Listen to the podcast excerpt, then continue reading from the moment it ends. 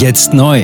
Entdecken Sie Epoch TV mit investigativen Dokumentationen und exklusiven Interviews. EpochTV.de Willkommen zum Epoch Times Podcast mit dem Thema Zu viele Nebengeräusche. Journalisten und Politiker als Stimme des Volkes. Penny-Skandal beim WDR ist kein Einzelfall. Ein Artikel von Reinhard Werner vom 3. August 2023.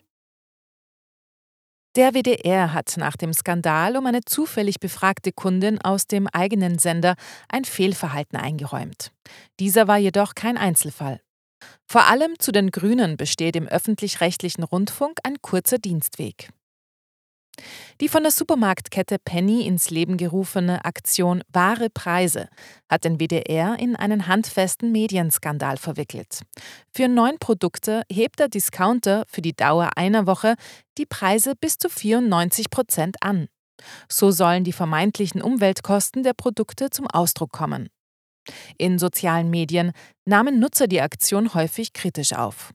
Viele wiesen auf die geringe Entlohnung von Kassiererinnen hin oder erklärten, beim Einkaufen nicht belehrt werden zu wollen. In der Tagesschau hatte eine vermeintlich zufällig vor das Mikrofon gelaufene Kundin die Aktion hingegen deutlich gelobt. Chef von Aktuelles im WDR spricht von saublödem Fehler. Die Befragte begrüßte die Preisaufschläge, weil es zum Nachdenken anregt. Normalerweise denke man nicht darüber nach, dass Fleisch so und so viel Aufschlag hat. Den Beitrag, in dem diese Aussagen fielen, hatte der WDR produziert. Es dauerte nicht lange, bis Nutzern sozialen Medien auffiel, dass es sich bei der Befragten um Hannah Mertens handelt. Diese ist als Produktionsassistentin beim WDR beschäftigt. Einen Hinweis auf diesen Umstand enthielt der Beitrag jedoch nicht. Die Bild griff wenig später die Story auf und hakte nach. Aktuelles im WDR-Chefredakteur Stefan Brandenburg erklärte sich auf Twitter dazu und sprach von einem saublöden Fehler und Versehen. Mertens habe den Reporter darauf hingewiesen, dass sie gerade von ihrer Frühschicht beim WDR komme. In dem Supermarkt mit vielen Nebengeräuschen habe dieser die Äußerung jedoch falsch verstanden. Missverständnis aufgrund lauter Nebengeräusche. Im Regelfall, so hieß es weiter, nehmen WDR-Kolleginnen und Kollegen nicht an Straßenumfragen für die eigene Berichterstattung teil. Sie machten, würden sie angesprochen, ihre Zugehörigkeit zum Sender deutlich und lehnten ab.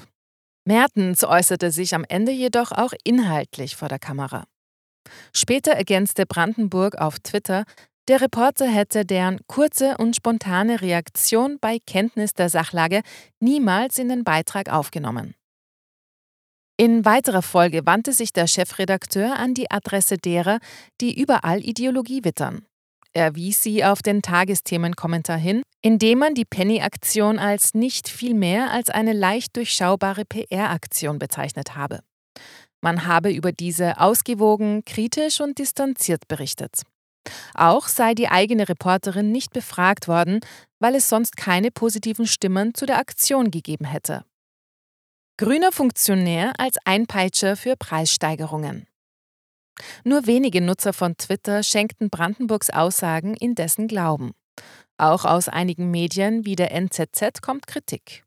Dort weist Deutschland-Korrespondent Alexander Kissler darauf hin, dass es sich um keinen Einzelfall im öffentlich-rechtlichen System gehandelt habe.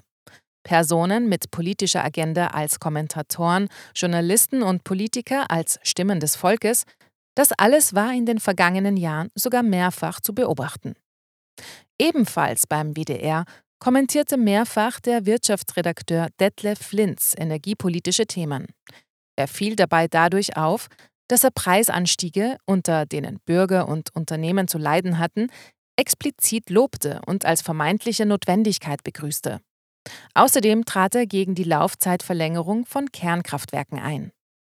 Recherchen förderten anschließend zutage, dass Flinz kommunalpolitisch aktiv ist und ein Vorstandsamt im Stadtverband der Grünen in Grevenbroich ausübe.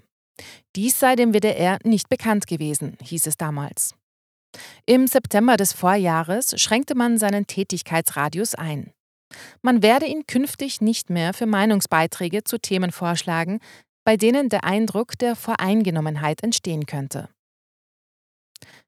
Versehen dieser Art gehäuft, aber nicht allein beim WDR. Auf das Konto des WDR ging auch der Umweltsauskandal des Jahres 2019. Er ist jedoch nicht die einzige Sendeanstalt, bei der Unwägbarkeiten wie diese aufflogen. Die NZZ weist auf jüngst erschienene Badegäste im RBB hin, die Einlasskontrollen in Berliner Freibädern als schikanös und vorurteilsbeladen bezeichneten. Social-Media-Nutzer wiesen nach, dass es sich um Beschäftigte der Heinrich Böll bzw. Friedrich Ebert Stiftung gehandelt habe. Im hessischen Rundfunk ließ eine Moderatorin jüngst jegliche Distanz zu Aktivisten der radikalen Klimabewegung Extinction Rebellion vermissen. Auch hier war neben dem HR auch der WDR Auftraggeber. Der HR rechtfertigte den Beitrag damit, dass es sich um kein berichtend nachrichtliches Format handele. Deshalb habe man auch mehr Freiraum in der Erzähl- und Darstellungsweise. Der BR ließ im Februar 2023 einen Politiker der Grünen bei Jetzt red I mitdiskutieren, ohne auf seine politische Funktion hinzuweisen. Bei einer Debatte über das Gendern im NDR stellte der Sender eine Gleichstellungsbeauftragte der SPD als Webentwicklerin vor. Der Twitter-Kanal Horizont hat ein Best-of mit zufälligen Begegnungen in Berichten des öffentlich-rechtlichen Rundfunk zusammengestellt.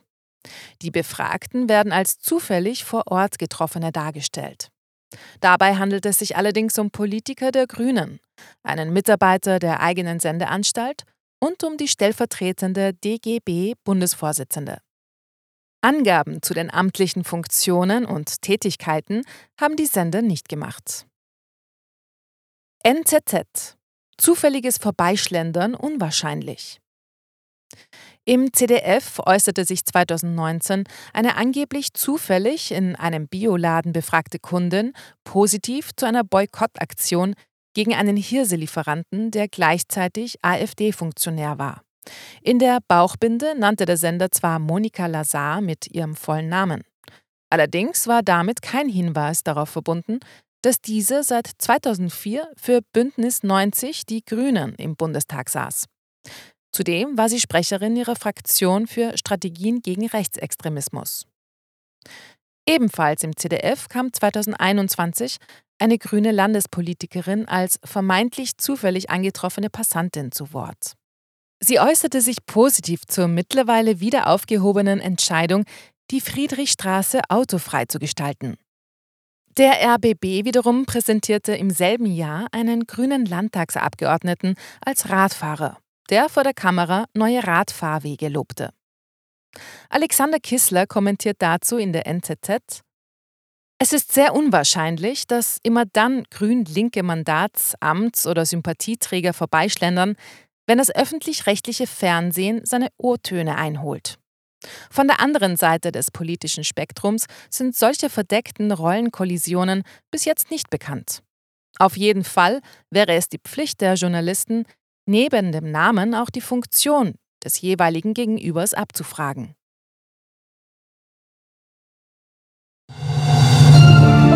Jetzt neu. Entdecken Sie Epoch TV mit investigativen Dokumentationen und exklusiven Interviews. Noch heute kostenfrei anmelden und völlig unverbindlich testen. Sehen Sie jetzt gratis den weltweit ersten Dokumentarfilm zur ESG-Bewegung Der Schattenstaat. Wer hat die Kontrolle? Eine originale Epoch Times Produktion. Besuchen Sie uns auf epochtv.de. Politiker machen Gesetze, CEOs machen Gewinne. Doch das ändert sich jetzt alles. Die Zukunft passiert nicht einfach so. Die Zukunft wird von uns gestaltet, durch eine mächtige Gemeinschaft wie Sie hier in diesem Raum. Wir haben die Mittel, um den Zustand der Welt zu verbessern. Es gibt eine wachsende Bewegung, die Unternehmen, Regierungen und globale Institutionen zusammenbringen will. Ihr Ziel ist es, sich mit Themen wie Klimawandel, Rassismus, Ungleichheit und Waffenkontrolle zu befassen. Diese Bewegung nennt sich ESG. Wie funktioniert sie? Und wie wird sie unser Leben verändern? Bändigen wir die Wall Street nach unserem Willen? Oder sind wir diejenigen, die manipuliert werden? Man muss Verhalten erzwingen. Und bei BlackRock erzwingen wir Verhalten.